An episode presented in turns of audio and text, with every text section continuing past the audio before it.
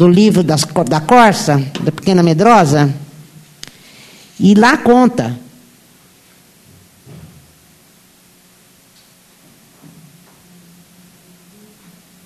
Lá conta que ela tinha que passar pela montanha da tribulação.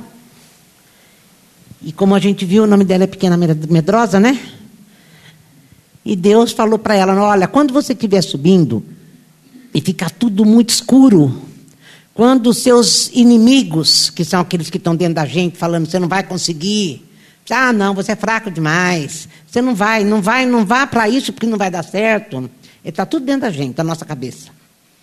Ele falou: quando esses inimigos começarem a, a, a vir te visitar e falar essas coisas para você, repete que eu sou o teu pastor, nada me faltará. Diga que aquele que habita no esconderijo do Altíssimo, a sombra do Onipotente, vai descansar. E ele fala isso para ela, fala algumas passagens. Daí, no meio já da montanha, lógico que, os, que aquilo todas vieram na cabeça dela, para fazer ela desistir. E ela falou: Eu vou repetir aquilo que ele disse para mim. E daí ela ficou forte. O nome dela era Pequena Medrosa. Ela ainda não sarou da Pequena Medrosa, mas ela conseguiu. Ela falou: Nossa, nem parece que eu tenho os pés que não são da corça, eu estou até andando melhor. É assim que funciona com a gente. É assim que funciona com a gente. E às vezes, a gente espera acontecer a mudança dos pés, ou a mudança do nome, ou a mudança das circunstâncias para louvar o Senhor. O que eu quero falar hoje é sobre louvor, é sobre adoração. E eu vou falar sobre Davi. Eu lembro que eu falei para o povo, eu vou falar de Moisés que foi louvar a Deus só depois que o mar se abriu.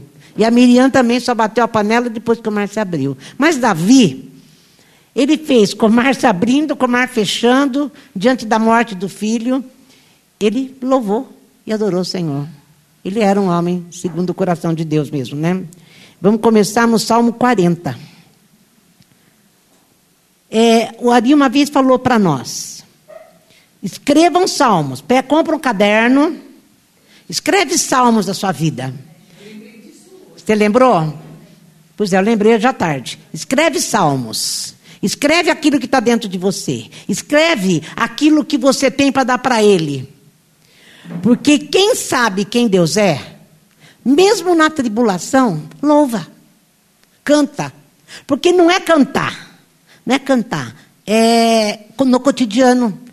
É, já faz parte da nossa natureza louvar o Senhor, porque a gente sabe quem Ele é. Mas só louva no dia mal quem sabe o que Ele é.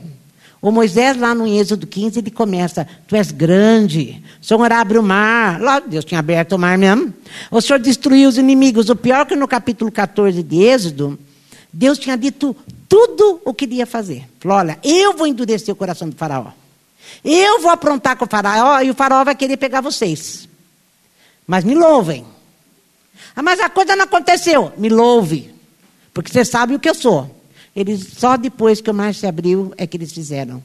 Como eu falei, para quem eh, Jesus ainda não é algo palpável, é difícil demais louvar o Senhor. Então vamos lá no Salmo 40, abriram? Durante mais de mais ou menos, porque eh, Davi teve várias fases na vida dele. Davi teve a fase que ele era pastor de ovelhas, que ele escreveu o Salmo 23, que é maravilhoso. Daí Davi foi ser rei. Daí Davi pegou umas férias de Deus e foi morar com o filisteu para fugir de Saul. E quando ele foi morar lá com os filisteus, ele começou a se tornar igual aos filisteus, ele esqueceu um pouco de Deus. Mas depois ele volta restaurado. E durante mais ou menos dez anos, quando ele viveu em férias de Deus, e ele, ele reconhece o que fez e quer voltar e volta, ele escreveu o Salmo 40. Ele reconhece o pecado e o que ele estava se tornando. Olha, eu esperei, esperei e esperei pelo Eterno. Finalmente ele olhou para mim. Finalmente ele me ouviu. Ele me ergueu do fosso tirou-me do fundo da lama. Ele era rei, gente. Imagina um rei se expondo diante de Israel inteira, dizendo: Eu não prestava, eu estava no meio da lama, eu estava no meio do fosso, e ele me tirou do fundo da lama, me pôs uma rocha sólida, para se assegurar que eu não escorregaria. Ele me ensinou a cantar sua mais nova canção, uma canção de louvor a nosso Deus.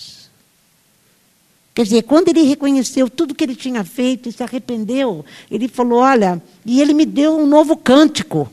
Ele me deu uma música nova, ele me deu um, uma outra maneira de dizer, uma outra maneira de ver. E quando eu vejo certo, eu falo certo. Ele começa a falar: me pôs na boca a cantar sua, sua mais nova canção. Uma canção de louvor a nosso Deus. É, a gente acha que nós é que fazemos, né? As músicas. A gente acha que a gente que escreve, a gente que põe as letras, a gente que põe a, as notas musicais. Ele está falando que não que ele põe dentro da gente. Tudo que é bom e perfeito vem de cima, gente. Ninguém tem para dar. Cada vez mais pessoas estão vendo isso. Elas entendem o mistério, abandonando-se nos braços do Eterno. Como eu falei, ele fala dos seus pecados, das suas aflições, ele se expõe. Ele expõe seus limites. Quem que gosta de expor seus limites? Fala. Ninguém gosta de falar, olha, quando você pede, você vai para as mises. Uh, que, qual é o seu maior defeito? Ah, eu sou perfeccionista. Eles acham que perfeccionismo é, é uma virtude. Ou, eu, não, eu, eu tenho mania de falar a verdade. Não é? Ninguém fala a verdade. Ninguém, como rei, vai falar: olha, eu estava na fossa, eu não prestava, eu sou rei, mas eu pequei. E Deus me tirou. Foi só eu clamar, ele me tirou e me pôs num lugar espaçoso, e ainda pôs na minha boca um novo cântico. Gente, só faz isso quem conhece o Senhor. Quem não conhece o Senhor não faz. Daí ele fala assim, ó. Aliás, a transparência se baseia no amor mútuo, né? Quando eu sei que eu sou amado, eu não preciso me esconder. Deus o tempo todo veio falando: Eu te amo, eu te escolho, eu te quero. Você vai viver para mim, eu tenho uma vida nova para você, ainda na tua boca eu ponho um novo cântico. Mas você é meu amado. E, e, e olha, eu estava em pecado e Deus não me descartou. Davi está falando. Ele não me descartou. Ele não disse que eu não prestava mais. Ele não disse que agora, porque eu fiz aquilo, a gente faz isso com o filho, né? Porque eu fiz aquilo, ele não me quer mais. Não, ele me ama tanto que então eu sei que eu posso me expor. Isso se chama transparência. Essa é uma virtude. Transparência é uma virtude. Principalmente a gente que vive numa comunidade, né? Daí no 7, eu pulei para o 7. Uh, logo respondi, estou indo, eu tinha que ler o 7, só vocês vão ver por quê. Eu li na carta o que escreveste para mim. Carta qual é? Essa. Eu li na tua carta que o Senhor falou de mim, o que o Senhor escreveu sobre mim. Estou indo para a festa que estás preparando para mim. Eu sei que um dia nós vamos estar juntos, o senhor vai fazer um belo de um banquete e nós vamos estar lá juntos. Eu estou me preparando. Enquanto aqui estou me preparando para a festa. Que está preparada para mim. Quando a palavra de Deus entrou na minha vida, ela se tornou parte do meu ser. Eu não podia pular isso. Daí eu vou pro acho que 12 é. Quando os problemas conspiraram contra mim, uma multidão de pecados foi enumerada. Fiquei tão impregnada de culpa que mal conseguia enxergar o caminho. Mas culpa havia em meu coração que cabelos na cabeça. O peso era tanto que meu coração desfaleceu. Às vezes, a gente não sabe lidar com alguma coisa e a gente acha que é tudo porque você não fez errado e aquilo tá, vai te corroendo. A culpa mata a gente. Só que Isaías 53, quando se refere à cruz de Cristo, ele diz que ele carregou as nossas culpas. Por isso que ele pode chegar para nós e oferecer a graça. Eu sei quem você é, eu sei que você pisou na bola mesmo, eu sei que você estava lá no meio da lama, mas eu te amo e eu te quero. Eu te amo e eu te quero. Mas a pessoa com culpa não consegue ver esse amor de Deus. A gente mede Deus por nós. Não é triste isso? Daí pulei para o 16. Mas que cantem e sejam felizes todos que te buscam com sede, os que sabem do que és capaz. Aqui a gente está falando de um Deus que tirou o cara do pecado, falou: Eu vou te dar uma oportunidade, várias oportunidades, né? Você ainda é meu amado, você é meu filho, eu hoje te gerei, você vai andar comigo, você vai cumprir o meu propósito, eu vou fazer de você aquilo que eu quero.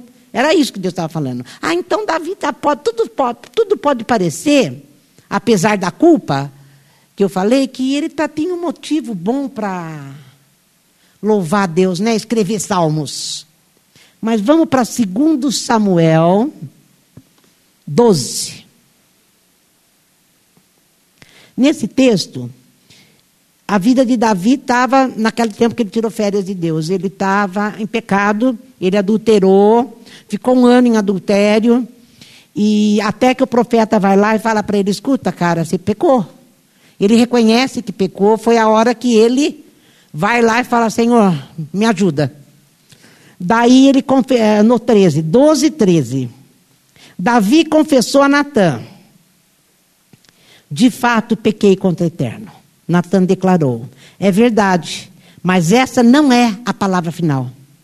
O Eterno perdoa você, você não morrerá mas por ter ofendido o Eterno, seu filho morrerá. Depois que Natã voltou para casa, o Eterno afligiu o filho de Davi, que a mulher de Urias deu à luz, e o menino ficou muito doente. Aqui que eu quero entrar. Davi orou desesperadamente a Deus pelo menino. Deus, por favor, não leva meu filho. Deus, por favor, não leva meu filho. Ele jejuou, não saía do palácio, dormia no chão, os oficiais do palácio tentavam tirá-lo do chão, mas ele não cedia nem se levantava para comer com eles. Estava em jejum total. Sete dias depois, a criança morreu. Os criados ficaram com medo de dar a notícia a ele e diziam: O que, que nós vamos fazer agora? Enquanto a criança estava viva, ele nem dava ouvido ao que dizíamos. Agora que a criança morreu, se dissermos alguma coisa, não se sabe o que ele poderá fazer. Davi percebeu que os criados estavam cochichando e imaginou que o menino tivesse morrido. E ele perguntou: O menino morreu? Sim, eles responderam: Morreu. Davi se levantou do chão, lavou o rosto, arrumou o cabelo, trocou de roupa e foi ao santuário adorar ao Eterno. Ele foi lá escrever salmos, mesmo com a oração não respondida. Pô, eu orei para meu filho viver, meu filho morre e agora eu vou adorar a Deus do mesmo jeito? Ele sabe quem Deus é. Ele sabe quem Deus é e o que Deus faz. Gente, tribulação, frustração, eu falava isso na terça, são determinadas por Deus para Ele se revelar para nós. Se você está passando por tribulação, por isso que eu falei, quem aqui tem problema? É, eu tenho. Eu tenho, todo mundo tem aqui. Todo mundo. Mas eu tenho que entender que é programa de Deus. E quando eu mudo essa visão que é programa de Deus, eu vou ver Deus. E se eu vejo a Deus, eu escrevo salmos, eu vou adorar a Deus. Eu não vou me fechar e ficar lá na minha vidinha, ó oh, céus, ó oh, mar, ó oh, vida. Não, eu vou adorar Deus. Não espere o mar se abrir ou você mudar os seus pés de aleijada para poder pular as montanhas para escrever salmos. Escreva salmos, mesmo quando a oração não foi respondida. Sabe por quê? Se tribulação é programa de Deus para ele se revelar a nós, ele sabe o que está fazendo. Mas será que eu não tinha o Senhor? Ah, sei lá, Deus vai ver que quer mais intimidade. A ver que Deus quer você mais perto. Quer que você o veja realmente como ele é. E daí, depois disso tudo, o Davi passou a vida escrevendo salmos, gente. Olha esse salmo 145 aqui. O pior que eu queria o 5, 6 ou 7, porque é muito bonito. Olha o 5. É um louvor de Davi. Ele está, então, olha, louvor em tribulação, o que eu falei. A gente precisa de fé para louvar em tribulação. E Davi está louvando. Por que, que a gente só faz quando a gente conhece? Porque sabe quem Ele é e confiamos, porque Deus é confiável. Quando Ele começa a se mostrar para nós o que Ele é, você sabe que você pode confiar. Daí você adora o tempo todo. tempo todo, mesmo contra aquilo que você é, racionalmente estaria na pior. Olha aqui. Eu te exalto com louvor, ó Deus, meu rei. Eu falarei bem o teu nome eternamente. Eu te engrandecerei todos os dias e continuarei agradecendo desde agora até a eternidade. O eterno é magnificente jamais será adorado bastante. Não há limites para a sua grandeza. Todos, nós cantamos um louvor hoje que falava que todos vão saber o que Deus é, pela, pelo movimento de Deus na nossa vida. Nós cantamos, foi o primeiro louvor. Todos ficam maravilhados com as tuas obras. Geração após geração, ouve a história dos teus poderosos feitos. Da tua beleza e do seu esplendor, todos têm falado compus várias canções sobre as tuas maravilhas, Davi está falando. Teus maravilhosos feitos são manchetes no mundo. Eu poderia escrever um livro só para falar da tua grandeza. A fama da tua bondade se espalha pelo país. A tua justiça está no lábio de todos. O Eterno é todo misericórdia e graça não se apressa em irar-se e é rico em amor. Misericórdia, graça, bondade, que é o, outro. Mas meu filho morreu. Quando eu, como eu falei, quando eu sei quem Deus é e qual o projeto dele, que ele está arquitetando aí por trás disso tudo, só nos resta louvar e adorar o Senhor, porque ele é perfeito, como ele falou aqui. Todos ficam maravilhados com as tuas obras. 9. O eterno é bom para todos. Tudo que ele faz é cheio de graça. A criação e as criaturas te aplaudem, ó eterno. Teu santo povo fala bem de ti. Sabe, gente, Deus habita no meio dos louvores e louvor libera o poder de Deus para agir sobre o nosso coração. Não é que eu vou louvar e Deus ah, vou fazer Deus se mover, não. Eu vou ficar convencida que aquilo tudo é verdade. Tudo aquilo que eu escrevi sobre Deus. Que é o que Davi fez. Mesmo no dia mal. Não, o Senhor é, o Senhor é, eu sei que o Senhor é. Como fez a pequena medrosa lá. Eu sei que o Senhor é. O Senhor falou para mim antes de começar que o Senhor ia fazer. Se o Senhor falou que ia fazer, o Senhor sabe o que está fazendo. Então, bendito é o teu nome. Vamos escrever salmo. Vamos engrandecer o teu nome. Senhor, que o mundo olhe para mim e veja quem tu és. Olha, no, eles falam da glória do teu governo e elogiam o teu esplendor. 12. Fazem o mundo conhecer teu poder e a tua bondade e abundante esplendor do teu reino. Teu reino é eterno, nunca será destituído do poder. O eterno cumpre o que promete e é gracioso em tudo o que faz. O eterno ajuda, aqui está sim, mas não é o que eu acho que é. O eterno ajuda os que precisam de dinheiro e concedem um novo começo àqueles que estavam prestes a desistir. Ele está falando, o Senhor sustenta os que estão vacilando. Está faltando dinheiro, o Senhor vai, vai dar, o Senhor vai sustentar. O Senhor vai sustentar oprime os, os, os, prostrados, mas aqui, ó, concede um novo começo. Os que estavam prestes a desistir. Aqueles que falavam que não vale a pena, Deus vem e. Vamos, vamos, não desista. Eu estou nisso. Eu estou com você. Por isso que numa comunidade, um é olho, outro é a mão, como o Fábio estava falando outro dia, outro é o pé, para um lembrar o outro de quem Deus é quando a gente está esquecendo. Porque tem dias que a coisa fica escura, né? Uh, todos os olhos estão em ti esperançosos e darás a todos o que comer no tempo certo. Eu não sei porquê, parece que o problema de todos nós é o dinheiro. Faltou dinheiro, a gente começa a se sacudir. Não parece que é esse o meu problema? Mas quando eu sei que Deus vai dar um jeito, que Deus promete que vai me sustentar, que vai me ajudar. Outro dia eu falei na terça-feira, quem que tem problema aqui? Depois disso tudo? Ninguém. Nós não temos problemas. Nós não sabemos o que é problema. Nós não sabemos, por isso que eu orei. Nós somos um povo mimado. Nós não sabemos o que é problema. E o primeiro probleminha, porque tua conta ficou um pouco cor-de-rosa para o vermelho, você já começa a pular. E já começa a reclamar. Tem te faltado alguma coisa? Vamos, vamos, vamos olhar para nós. Isso eu estou falando que todo mundo acha que dinheiro é o maior problema do mundo. E não é. Eu conheço gente que tem muito dinheiro e vive uma vida miserável. E vive uma vida como se não tivesse. E vive como se não tivesse, guardando cada vez mais para não ficar pobre. Isso é triste, gente. É pobre. Isso é pobreza.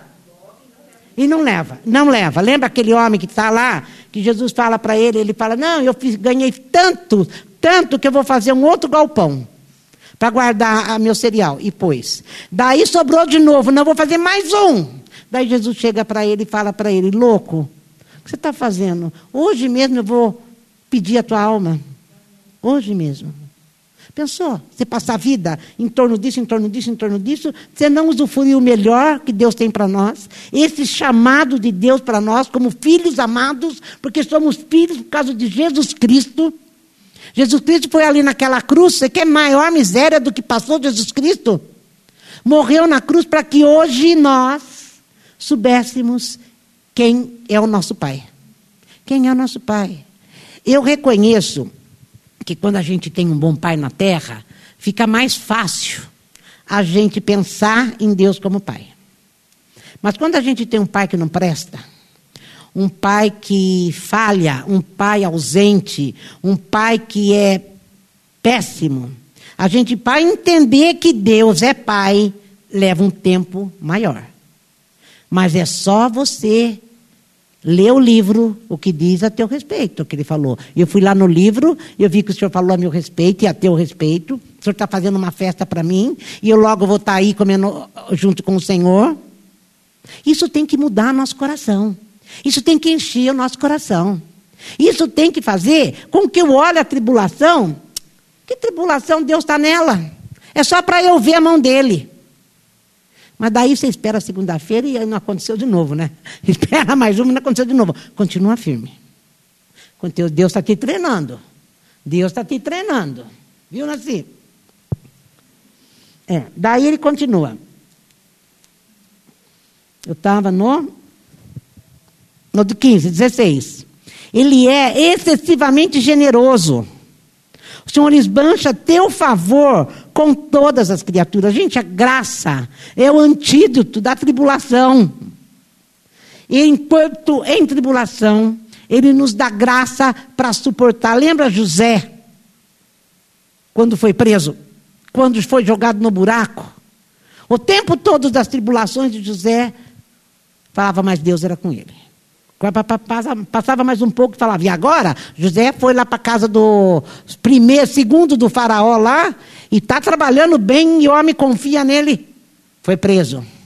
Lá na cadeia, quando a coisa começa a ficar boa na cadeia, quatro anos se passaram e ele na cadeia, ele tinha a chave da cadeia, porque Deus era com ele. Quando a coisa na cadeia, ele estava até disposto a passar o resto da vida na cadeia, porque estava bom. Deus era com ele ele vai para ser o segundo de Faraó, porque o plano de Deus não era ficar com José preso, era que ele ia salvar todas as nações ao redor da fome. Por isso que coloca ele lá como o segundo do, do Egito, para poder fazer o que ele tinha para fazer. Deus tem planos para nós. Deus tem planos para nós. O Eterno está atento a todos os que oram, atento aos que oram sinceramente. Eu vi isso aqui hoje, eu não sabia dessa história aqui que eu vou falar, que os místicos cristãos repetem muitas vezes essas palavras durante o dia, para praticar a presença de Deus. O dia inteiro, acho que é aquelas bolinhas que eles ficam na mão, eles falam: O Eterno está atento àquele que ora. Atentos que oram sinceramente. Senhor, olha, o Senhor está atento à minha oração. O Senhor está atento à minha oração sincera. Senhor, o Senhor está atento à minha oração. Eu acho que isso faz um bem para a mente e para o coração, que quando você vê, aquilo já virou carne em você. Mas isso é para os místicos cristãos, não é para nós ficar repetindo, porque reza não tem nada a ver com a gente. Ele faz o que é melhor. Olha, ele faz o que é melhor para os que o temem. Ouve-os clamar e os salva. O Eterno se mantém fiel a todos os que amam, mas os que não amam, está tudo acabado para aqueles que não o amam. Minha boca está cheia de louvor ao Eterno. Que tudo que está vivo fale bem dele e do seu santo nome, desde agora em até a eternidade. Gente, em tribulação, Deus muda a nossa visão. Deus muda a nossa visão. Nós vamos enxergar por quê? Nós vamos enxergar Deus. Nós vamos enxergar o socorro. Porque daí a gente consegue louvar. Louva porque crê porque confia. Ó, 146, que lindo. Aleluia. Ó, minha alma, louve o eterno. Por toda a minha vida louvarei o eterno, entoando canções a meu Deus, enquanto eu viver. Vamos começar no 3 mesmo. Não confie sua vida nas mãos de especialistas. Porque ele fala que a gente, na outra versão, que a gente busca socorro naquilo que a gente sabe que é socorro, né? Nas coisas que sabemos fazer, naquele que a gente acha que tem para me ajudar, naquele que pode fazer alguma coisa por mim. Não busque, não confie sua vida nas mãos de especialistas, que não sabem nada da vida, nada da vida de salvação. Os homens não preenchem esse requisito. Quando eles morrem, seus projetos morrem com eles. Em vez disso, disso, busque ajuda no Deus de Jacó. Ponha sua esperança no Eterno e conheça a bênção da verdade. O Eterno fez o céu e o solo, o mar e todos os peixes. Ele sempre cumpre o que promete. Ele defende o injustiçado. Ele alimenta o faminto. Davi tinha certeza do que ele estava falando. Não é que ele vai ser se eu for boazinha. Não, ele já provou que mesmo quando eu, ele não foi bonzinho, Deus foi com ele. E ele está falando no 10 agora: o eterno está no comando sempre. O Deus de Sião é Deus para sempre. Gente, como eu falei, louvor é comportamental. É no cotidiano, no cotidiano. Não é porque tudo vai bem. É gratidão. É reconhecimento do que Deus é. É confiança. E a gente tem que escolher como a gente vai viver. Porque a luta, quando a gente fica muito tempo em luta, Davi ficou dez anos mais ou menos, morando lá com o Filisteu e aprontando todas. Muito tempo em luta, o nosso coração se endurece. A nossa visão parece que a gente tem catarata. A gente não consegue ver. A pessoa fica na cabeça falando, falando, falando, a pessoa não consegue ver. Às vezes fica até bem porque eu estou perto. A hora que vai embora, fica tudo de novo. Não é verdade, gente? Não adianta a gente mentir. Isso acontece com todos nós. Acontece com todos nós. Mas Davi está dizendo, gente, vamos escrever salmo. Não importa se a sua oração foi respondida ou não foi, você sabe quem Deus é. Eleva o nome dele, glorifica o nome dele, vai fazer bem para a tua alma. Põe um louvor que você ama muito e canta, e canta, e canta, e põe de novo, e põe de novo, e põe de novo, até aquilo virar carne em você. Hoje, foi, acho que foi essa madrugada, eu tá, liguei a televisão, aí fiquei com tanta raiva, acho que é por isso que eu não estou bem hoje. Vocês já sabem que eu não estou bem, né? É, tinha uma mulher falando na televisão assim. Essa, esse lugar aqui que eu vim salvou minha família. Toda a minha família. Eu sei que não pregam a verdade, não mostram o Deus do jeito que ele é. E ela tinha certeza que a família dela todinha tinha sido restaurada ali naquele lugar. Falei, eu vou me matar. Eu vou me matar, porque eu fico falando, eu fico falando, e parece que ninguém acredita em mim, ninguém acredita no livro, ninguém acredita no que está escrito sobre ele. Está na hora da gente crescer, está na hora da gente ver o Senhor. Volto a dizer: tribulação é planejamento dele. Nada pode nos atingir se ele não tiver nisso. Enquanto a gente é dele, né? Porque enquanto da gente ser dele, as coisas vêm atropelando a gente, para a gente se perder. Fala bem.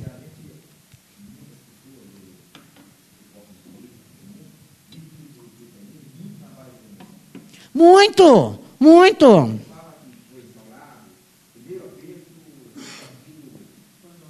Eu fui escutar o Daniel hoje, e, que é do culto de manhã. E ele estava falando assim: Eu não sei, às vezes para você achar que Deus está na tua vida, você precisa se arrepiar, você precisa ficar pulando, você precisa fazer, sabe? Isso, é, reteté. Ele falou: não importa de qualquer forma, Ele está com você. Isso aqui me garante que Ele está comigo. Isso aqui me garante que Ele está comigo. E diz mais: eu enviei o melhor que eu tinha para tirar você desse fosso de lama e perdição. Hoje você está sentado juntamente com Cristo nos lugares celestiais. Está escrito isso no livro de Efésios. Lá no livro de Efésios fala que Jesus está à direita do Pai, assentado juntamente com Ele. E no mesmo livro de Efésios fala e vocês, filhos, estão assentados juntos. Gente, o diabo só está na parte de baixo. No mínimo ou no máximo, ele só pode fazer cócega nos seus pés. Mas aqui a gente não lembra onde nós estamos. A gente precisa, a gente é tão racional que a gente precisa ver coisas. A gente tem que ver fogo descendo do céu. Não, quando ele fala, o Senhor é o Deus eterno e que me amou. Como é que fica isso? Onde você vai enfiar isso? Ninguém ama ninguém para ver o pior na vida da pessoa. Deus tem o melhor para nós com Ele. Ele vai nos dar vida. Fala bem. Na terça. Nessa terça ou na outra? É.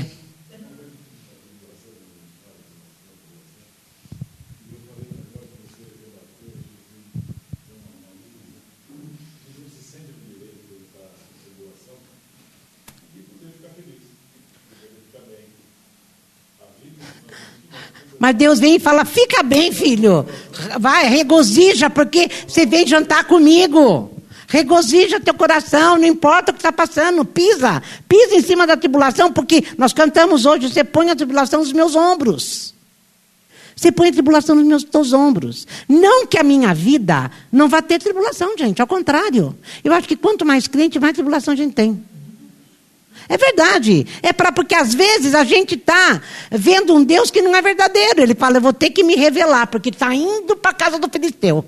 É tão mais fácil ir para a casa do filisteu. A gente escuta o que quer ouvir. A gente não se convence de onde nós estamos, que é no pecado, no fosso de lama, mas que ele tem um lugar maravilhoso para nós.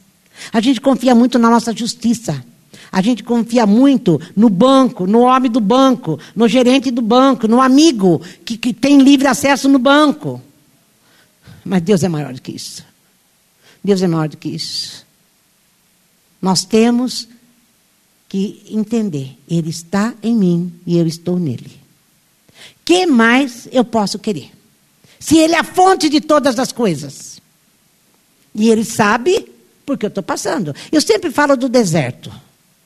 No deserto é onde Deus se revela. Lá em Êxodo 14, era impressionante. Lá fala de um Deus. Ainda dá tempo de eu ler um pedaço. Olha o que Deus falava para eles, olha como é que Deus estava com eles. E eles não, nem cantavam. Estavam desesperados.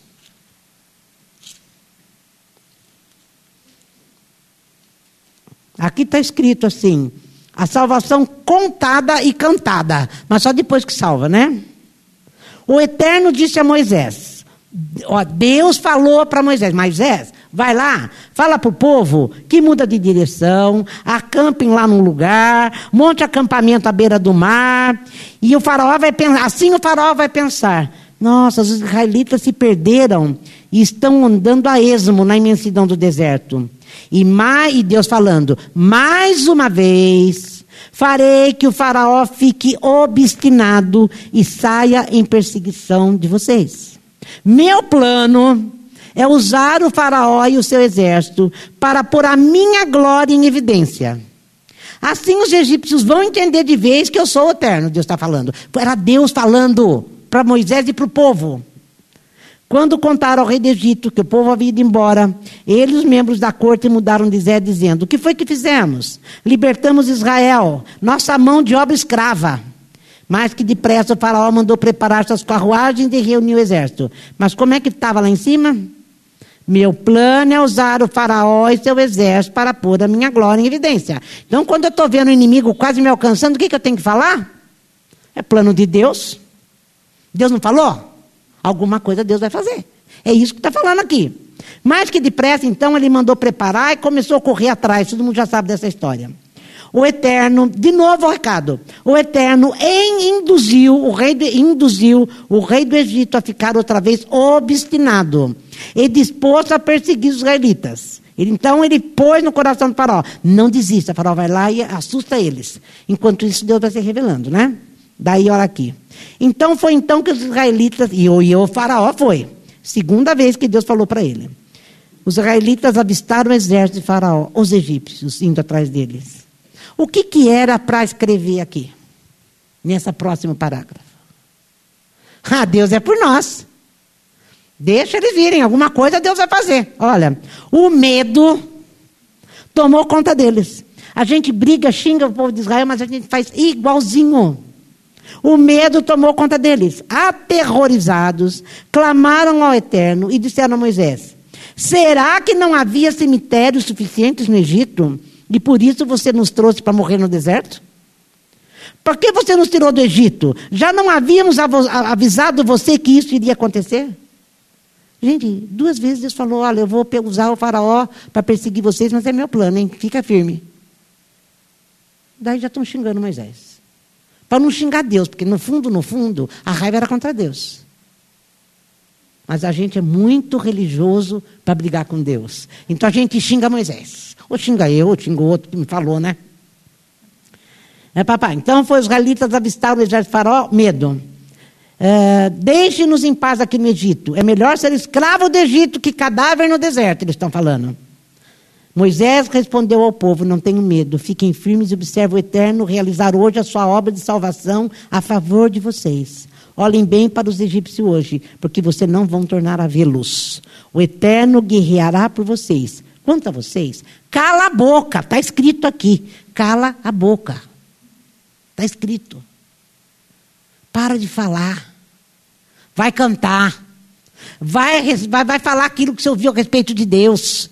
Quanto a vocês, cala a boca. Daí Deus fala para Moisés.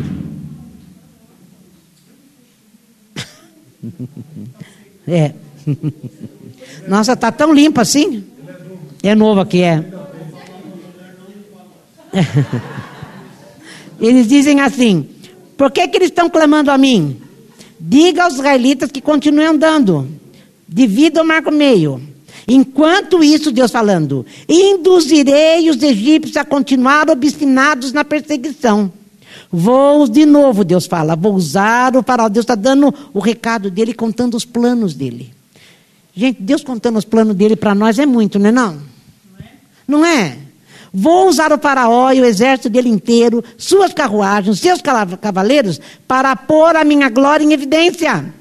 Assim os egípcios ficaram sabendo que eu sou eterno. Daí em seguida, o anjo de Deus que estava à frente do acampamento já tinha algo sobrenatural acontecendo e eles estavam vendo o anjo de Deus na frente de todos eles. Pô, você não está vendo o anjo de Deus ali? E Deus te dá o recado dos planos dele e você continua com medo? Olha, o anjo de Deus que estava na frente posicionou-se à retaguarda, ele foi para trás. E o mesmo aconteceu com a coluna da nuvem. A nuvem agora estava estacionada entre o exército egípcio e o acampamento de Israel. Ela envolveu o primeiro acampamento na escuridão e inundou o outro com luz. Durante toda a noite, um exército não pôde se aproximar do outro. Então Moisés estendeu a mão sobre o mar, abriu, eles passaram. Eles então, os israelitas, caminharam através do mar. E daí o Egito, o Egito vai atrás e fica tudo atolado lá porque o mar se fecha e mata todos. E os egípcios começaram a gritar: Olha a glória de Deus. Fujam de Israel. O Eterno está do lado deles e contra o Egito. Tinha a noite do Senhor, tinha nuvem separando do outro, tinha coluna de fogo. Quer dizer, sobrenaturalmente eles estavam vendo coisas que não e eles explicam. Por que, que você deixou a gente sair do Egito? Lá eu tinha cama, lá eu tinha um travesseiro, agora eu não tenho. Você me chamou para uma aventura que eu não estou vendo saída. Mas foi Deus que te chamou. Foi Deus que te falou. Eu estou junto. Eu garanto você. Isso não quer dizer que não vai passar, vai passar, mas eu estou com você. E às vezes a gente fica cego para o anjo do Senhor. A gente fica cego para a nuvem e só olha para mim. Sabe o que faz a gente não enxergar? Que ontem teve uma pessoa aqui, eu comentei muito com ela sobre isso. A culpa. E Davi fala lá. Mas sabe por que, que você se sente culpado? Porque você não crê que Jesus morreu por você. Você não crê que Jesus morreu para salvar você da culpa, para salvar você do pecado que você está. Você conhece Jesus aqui. Você não conhece ele de verdade. E conhecer aqui é não conhecer, gente. Não é? Lembra aquele, aquela. Tem uma parábola de Jesus que ele fala assim: é, ele pôs a mão no cego, o cego passou a enxergar, ele falou assim para o cego: Você está enxergando? Eu estou vendo homem como árvores. A pessoa que enxerga Jesus aqui, ele sempre vai ver homem como árvores, não a revelação de que Jesus é Deus. E que Ele é tudo isso que eu li hoje.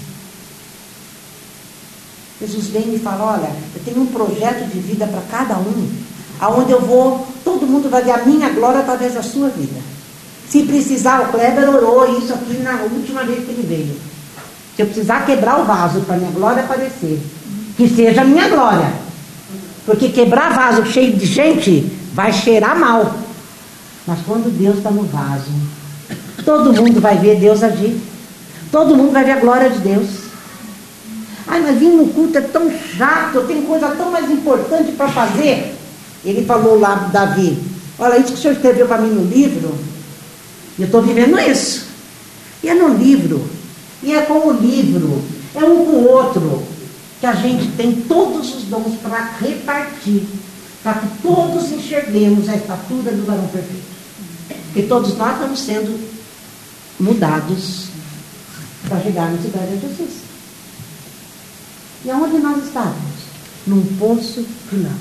Gente, você imaginou o Temer? O Temer é qualquer coisa, né?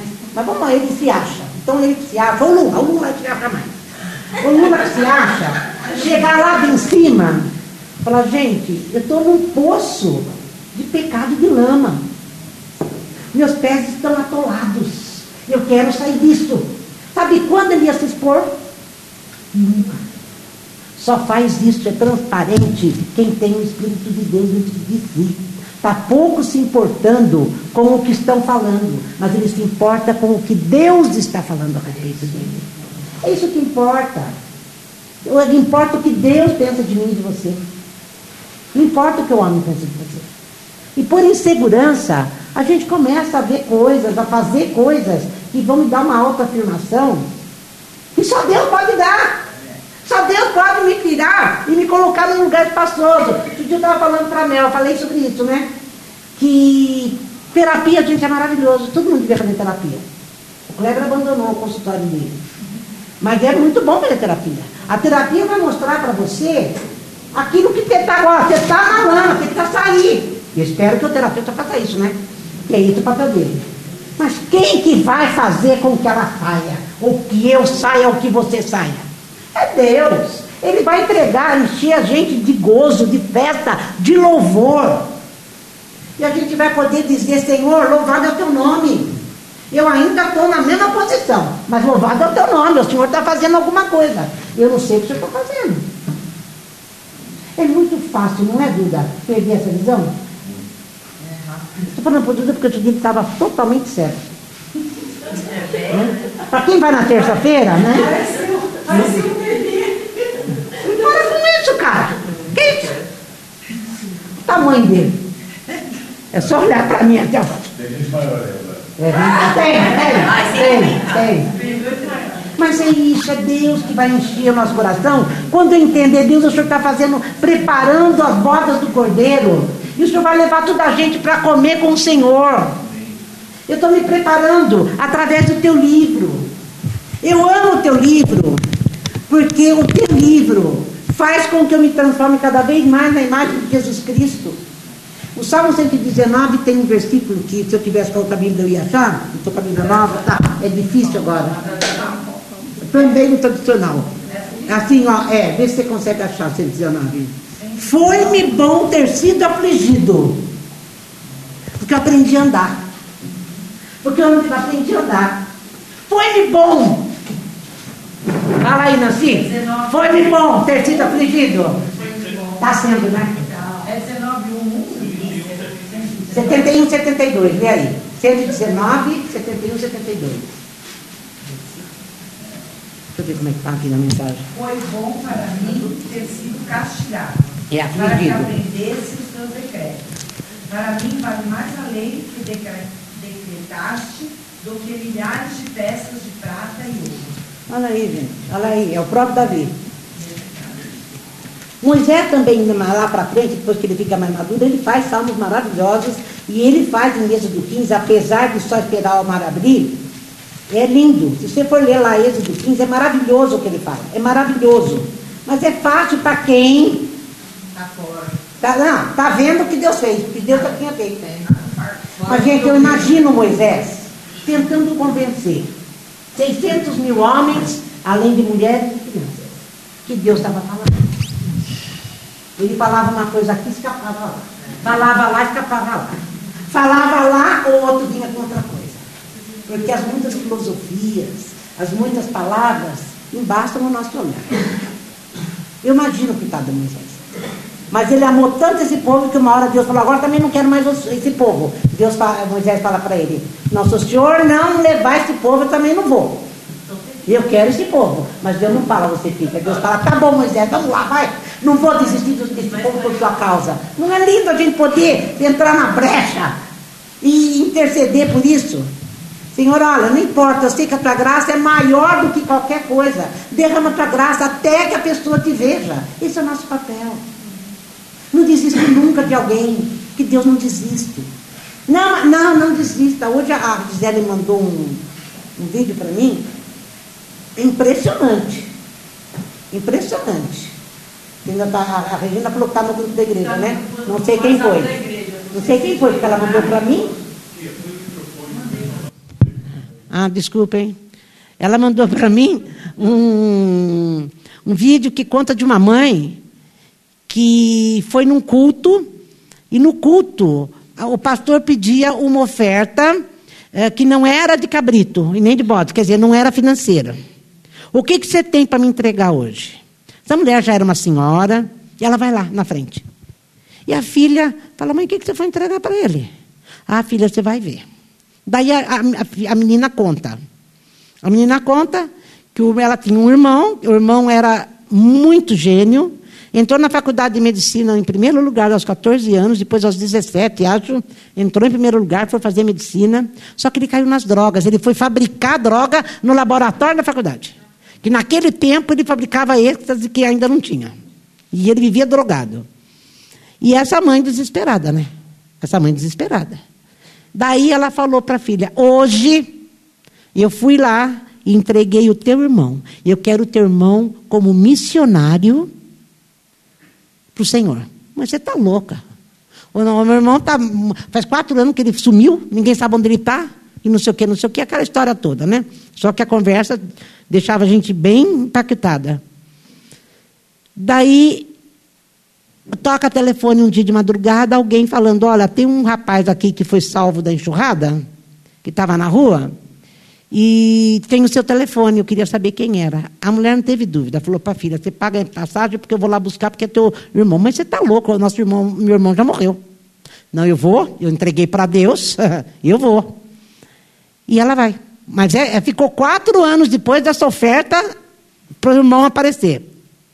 Era tempo já dela desistir, né? E ela foi buscar o irmão, o que é o filho dela, e, e falou para a filha: amanhã nós estamos de volta em casa. Mãe, para quem estava na rua, na enxurrada, você acha que amanhã os médicos vão dar alta? Ah, porque a irmã, não sei do que, lá falou o nome da mulher, do ciclo de oração, vem aqui orar, amanhã nós vamos embora. E não é que foram mesmo?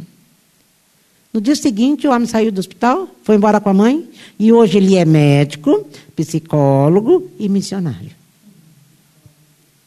Quem que dá alguma coisa para alguém que está na enxurrada? Só Deus. Só Deus. Então, quem somos nós para desistir de alguém? Quem somos nós para dizer Deus não quer? Quem somos nós para dizer Deus não perdoa? Quem? Perdoou a gente, me perdoou, que Ele vai perdoar qualquer um. Amém? Então é isso. Acho que eu tinha mais alguma coisa para falar, mas não estou lembrando. Que a graça de Deus te toque. Que o Espírito Santo possa fazer aquilo que eu não consegui fazer. Mas que o Espírito Santo chegue em você e te envolva e derrame sobre você a certeza de que Ele está preparando um jantar para nós. Porque nos ama. Porque nos ama. Porque nos ama. Temos problemas? Não, realmente não temos. Realmente não temos. A gente só precisa enxergar isso, que não temos. Amém? Bendito seja o Senhor. Senhor, o Senhor viu todas as coisas que nós orávamos hoje aqui, por uma família, por outra, por outra, por outra. Mas eu entendo que o Senhor está à frente, o Senhor está atrás, o Senhor está do lado, como o Senhor falou, Jesus: estarei convosco todos os dias. Então, Senhor, essa tribulação que cada um de nós está passando, ou não está passando, sirva para nos trazer a lembrança que o Senhor disse: estarei convosco todos os dias. Isso seja o suficiente para eu saber que a tua graça é melhor do que a vida. Que a tua graça é o antídoto da tribulação. É o que me vacina contra o desespero. Senhor, Davi era um homem segundo o teu coração, e nem por isso ele pecou, e deixou de pecar. E o Senhor não desistiu dele mesmo assim e falou: Não, Davi, volta a ser segundo o meu coração. Você estava longe de mim, mas eu não estava longe de você. Você só não foi além, porque eu te segurei, porque senão o teu pecado seria bem pior. Senhor, às vezes a gente faz coisas que a gente planta, que a gente colhe. Mas eu quero te pedir nessa noite que o Senhor nos ajude nessa colheita que fazemos, porque plantamos mal, porque plantamos errado, porque plantamos de uma maneira, Senhor, que não corresponde ao Deus de toda graça. Senhor, louvado é o teu nome. Recebe a nossa adoração, recebe, Senhor, o nosso coração, enche o nosso coração de palavras que louvem ao teu nome. Davi disse que o Senhor pôs um novo cântico na boca dele. Vem pôr um novo cântico na nossa boca. Para a gente parar de dizer, ah, mas era melhor voltar para o Egito, ah, era melhor isso, era melhor aquilo. O novo cântico, o Senhor é Deus é maravilhoso. Deus sabe de todas as coisas. Deus está comigo, portanto, que mal poderá me fazer o homem. Louvado, louvado é o teu nome. Recebe o nosso louvor, Deus. Recebe o nosso louvor que o Senhor mesmo coloca dentro de nós. Em nome de Jesus. E nos perdoa, porque às vezes não temos visto as tuas mãos. Não temos visto o Senhor. Não temos visto o seu cuidado. Não temos visto, Senhor, aquilo que tu és. Porque gostar e louvar Deus por, pelo que ele faz é fácil. É só a mão que a gente vê. Mas louvar Deus, porque Ele disse: Eu estou no controle e vou usar a tua vida para glorificar o meu nome. É algo pesado. É algo que temos que estar tá cheio de fé. Nós queremos desenvolver a nossa fé. Porque fé o Senhor já deu para todos. Jesus não foi à toa que o Senhor morreu ali naquela cruz. Não foi à toa. Bendito é o teu nome. Outro homem que escrevia salmos na tribulação era Paulo. Paulo era direto. Fui, apanhei, fui preso, fui afligido, mas tudo posso naquele que me fortalece. Não foi? Como que Paulo fala isso e nós não falamos? Tudo posso naquele que me fortalece. Amém?